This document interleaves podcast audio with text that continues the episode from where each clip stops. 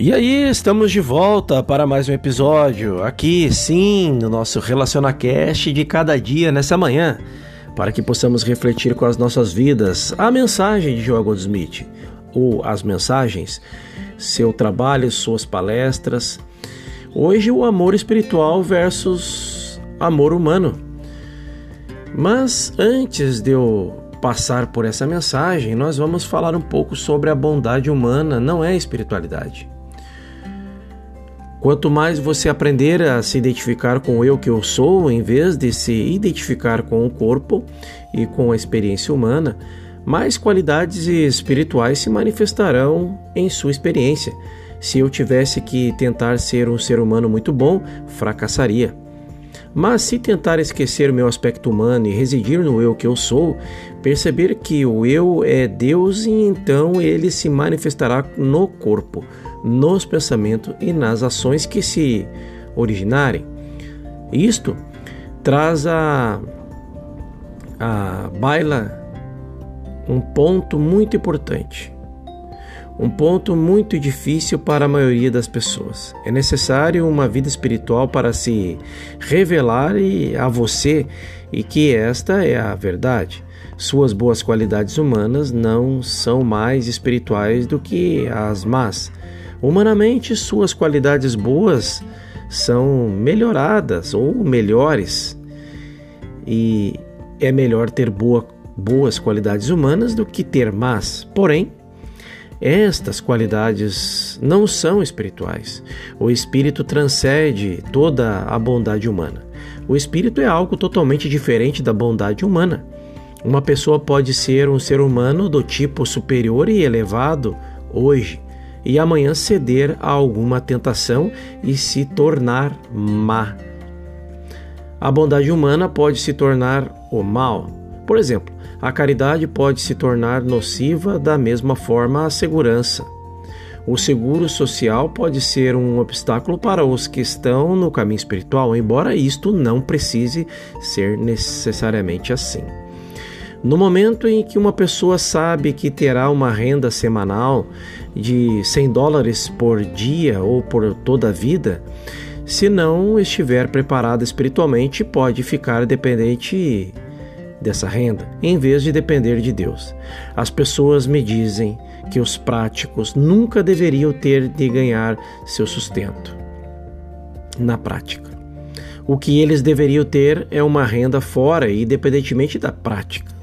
Isto está errado. Nada poderia ser mais espiritual para alguns práticos do que ter uma renda particular, porque eles não contrariam com o espírito, ou contariam com esse espírito e contariam com a renda.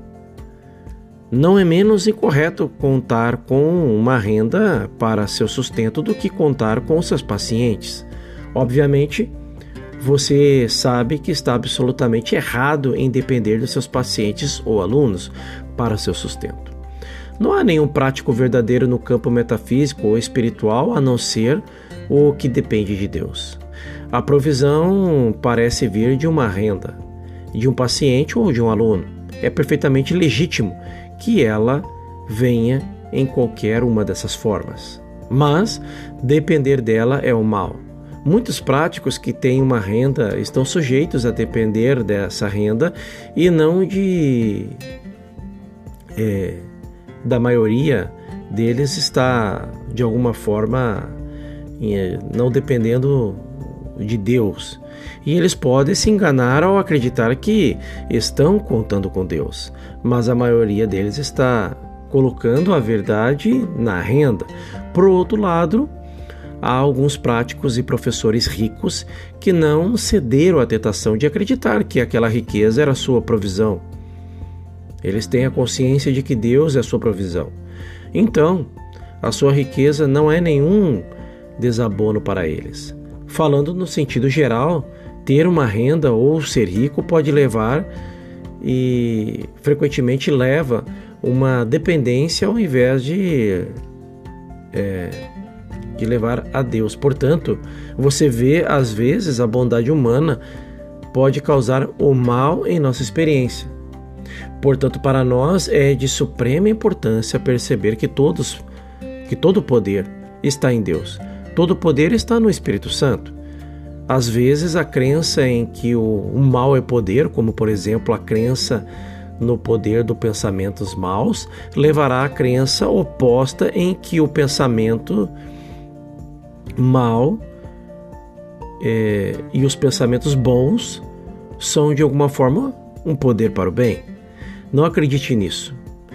Todos os pensamentos bons que as mães têm para com seus filhos no, não protege seus filhos de passarem por doenças, acidente e morte. Todos os bons pensamentos humanos que temos em relação a nossas mães não podem nunca livrá-las da dor, da desarmonia ou da doença. Todo o amor humano que pudermos dar uns aos outros, bom à sua maneira, não é o resultado espiritual porque não é poder. Não importa o quanto você ama sua mãe, sua irmã, seu irmão ou até mesmo seu filho. Esse amor em si mesmo e por si mesmo não é poder espiritual. Do outro modo, poderia ressuscitá-los dos mortos ou retirá-los da cama quando doentes. Façam todos uma excepcional manhã. E eu te espero no nosso próximo episódio, onde falaremos o amor espiritual versus o amor humano. Até lá!